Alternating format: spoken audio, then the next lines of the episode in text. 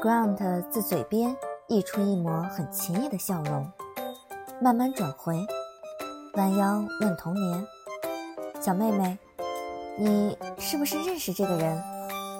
他说着，眼角瞄了瞄杠。童年红着眼睛，虽然不想搭理这个人，还是点点头。那，你知道他叫什么吗？他不敢太直接说。再次看向杠，后者继续吃苹果，倒是一副想看着你俩还能搞出什么新鲜东西的表情。韩商言，他轻声回答：“那天他来网吧用的身份证，就是这个名字。该不会也搞错了吧？”Grant 直起腰。一边以痛苦的姿势捂着腹部，一边很幸灾乐祸地走过去，背对着童年，在杠耳边压低声音问：“俱乐部上下知道你中文名的不超过三个人，更别说俱乐部以外的人了。想让我背黑锅，门儿都没有，神棍！”他一瞬莫名，随即挑眉，一拳砸向 Grant 的胸口。我靠！Grant 猛地捂胸，险些扑倒在地。你灭口啊！一只手臂已经搭上 Grant 的肩，重重地压下了力道。你再说说看，背什么黑锅？小妹妹，Grant 在要牺牲之前，摘下眼镜，用最最纯良无害的目光望向童年。喜欢就大胆地说，告诉你。这男人身边别说女人，连雌性生物都没有，连楼下公寓男保安养的狗都是公的。这种极品错过了就是一辈子。我，他眼里的眼泪还没退，脸忽然就烧透了。反正我喜欢的不是 Grant。童年低下头，死死盯着自己的鞋尖，低声说：“我来找你的。”天啊，竟然说出来了！杠微蹙起眉心，他的眼睛相当漂亮，有着男人不该有的纤长睫毛。此时此刻，在那漆黑的眸子尽是狐疑，还是不肯说实话吗？这就是实话。童年和 Grant 齐声反驳，还不够明显吗？这辈子第一次告白啊，不是被拒绝，也不是被接受，而是不信，不信。童年觉得自己快昏过去了，又是委屈又是挫败，房间陷入了短暂的诡异的沉默，直到有人清了清喉咙，说：“还站着干什么？没你事儿了。”啊！童年心一沉，抬头，他随手把苹果核扔进垃圾桶，扫了 Grant 一眼，哦，不是说我，终于被放行。Grant 一分钟都不想多待，连外套都不顾拿，就这么数九寒天的穿了个半袖，哆哆嗦嗦的戴上眼镜。您和妹子继续，我撤。说完，健步如飞的撤了。门啪嗒一声落了锁。童年反射性的挺直了背脊，眼前很快就出现了一双黑色的运动板鞋。他大气都不敢再出。两只手在身后拼命绞着，紧张的开始一阵阵出汗。他走到他的面前，在思考如何开口。下午在体育馆看到他拉着一个箱子，在重要比赛已经结束之后，才匆匆走入，让他忽然就记起和这个小姑娘似乎有一面之缘。毕竟，肯拖着行李四处飞着看电竞比赛的女孩还是少数。这让他想起自己职业生涯里唯一有过交集的女孩，好兄弟，Apple Dog。他第一次将女孩称作兄弟，那个女孩只有十五岁，是 Solo 的女朋友。那也是他第一次对性别为女的人改观，可以和异性在一个 K 说话，可以比肩而立，可以互相扶持，有同袍之谊。后来好像就没有了，对失去的友情。他始终耿耿于怀，所以那一刻才让他有些触动，想去和面前这个小姑娘打个招呼，鼓励一下小姑娘对电竞的热情。后来发现有些不对，这个完全是他过去二十几年最排斥的性格软弱、随波逐流、热衷胡思乱想、擅长感情用事，并且喜欢。他扫了一眼她的短裙和白色猫耳朵的长筒袜，喜欢将有限的时间用来反复试穿衣服、梳头、化妆的小姑娘。他轻轻尝试性的咳嗽了声。胡吃，到底要看到什么时候？头发没乱吧？哦，还是他不喜欢这种可爱风格。你，杠终于找到了突破口。知道我叫什么吗？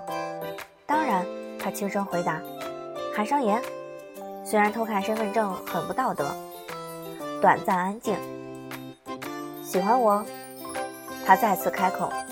这是在直接问吗？怎么？我误会了，没。天哪，我是在承认吗？喜欢我什么？难道要说一见钟情吗？假如手指能系在一起，早就被他绞成死扣了。眼前，他的脚忽然挪动了下，向右两步，又慢悠悠地踱回来。不好回答。这样，换句话问。杠尽量让自己笑容可掬且和颜悦色。顺便一字一句地问出了难得那么点好奇：“我有什么可喜欢的？”就算再迟钝也听出来了。他语气虽然保持着一种礼貌，但显然不是很愉快。他一定很不喜欢别人偷看身份证，不喜欢女孩子这么追上门，尤其都追到了酒店里。这几天和中了邪一样喜欢上的人，现在就站在面前。亲口不耐烦地质问自己：“我有什么可喜欢的？”潜台词不就是“不要喜欢我，我对你没兴趣吗？”他咬住嘴唇，过了会儿，终于出声：“对不起，我我不是故意要跟着你，只是在机场看到你，你和这些人穿着运动服，特别惊喜。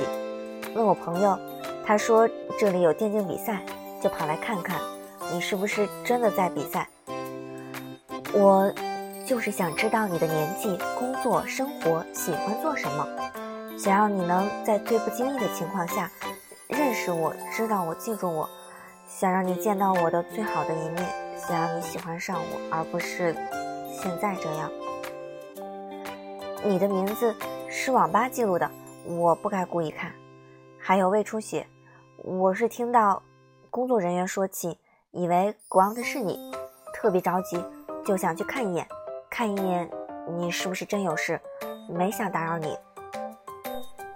只是后来莫名其妙就被那个男孩带进了会议室。后来他低着头拼命告诉自己，童年你千万别再丢人了。说完就走，千万别犹豫。刚听出小姑娘有不太对劲的情绪，垂着眼睛去看他。是不是自己太直接了？似乎又把小姑娘吓到了。熟悉的响声将这一刻的安静打破，然后继续响着，没人动。他仍旧失落着，脑子懵懵的，抬头提醒他：“你手机。”杠，眼神偏了偏，示意他的背包方向，是他的手机。嗯，什么情况？不对，坏了！访谈。童年猛地惊起，慌乱看他，又慌乱去看四周。这里还有走廊，这里好尴尬。可走廊会不会更尴尬？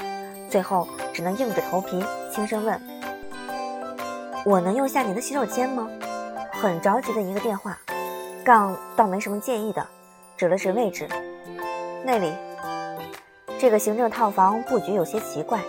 洗手间门的位置在双人床旁，很隐蔽。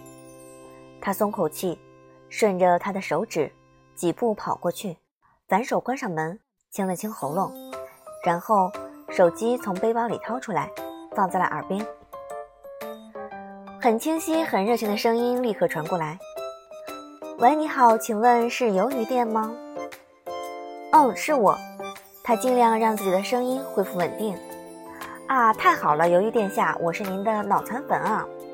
捂脸，请允许我这个主持先花痴一下。殿下，我高三就是靠您翻唱的歌曲补学，才能将那些试卷踩在脚下的。啊，是吗？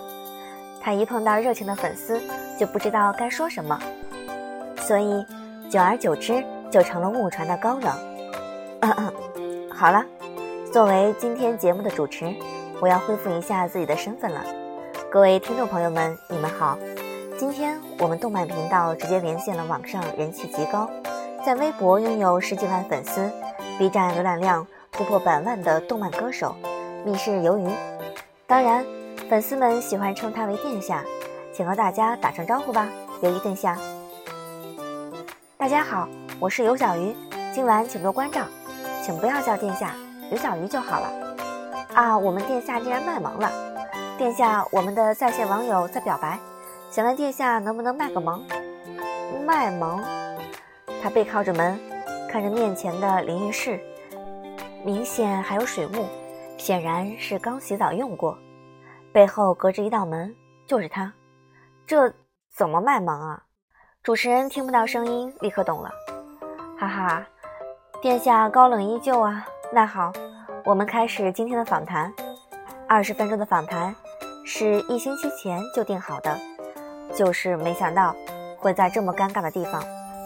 因为怕门外的人听到太多莫名其妙的话，他尽量缩短每个回答的字数。最常用的就是啊，是的，哦，还好，真的吗？等挂断电话，他已经出了一身汗，手机放进外衣，摸摸脸，还烫着，太紧张了。身后就是门，门边是一块长长的大理石台，台子上还放着已经用过的浴巾和毛巾。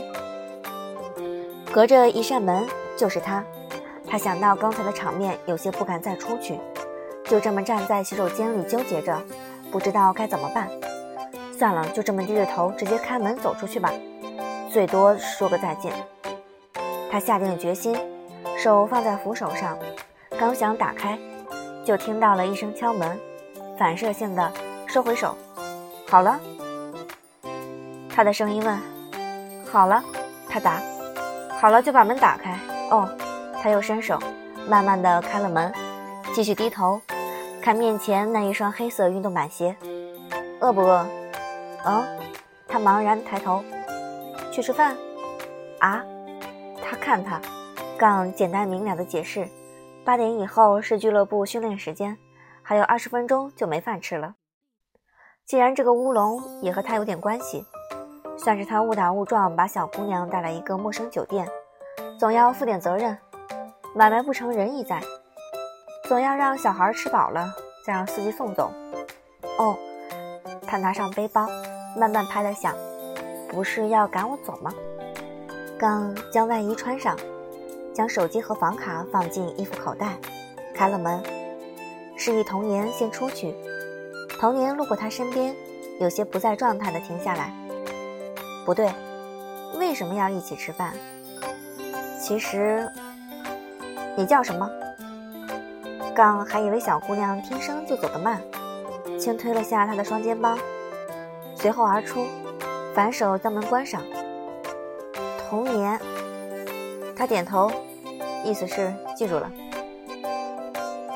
他走在前面，先进了电梯，很快从口袋里找出了一颗水果糖，剥开想要扔到嘴巴里，手忽然顿了顿，看了眼紧跟着自己走进电梯的童年，想吃吗？啊？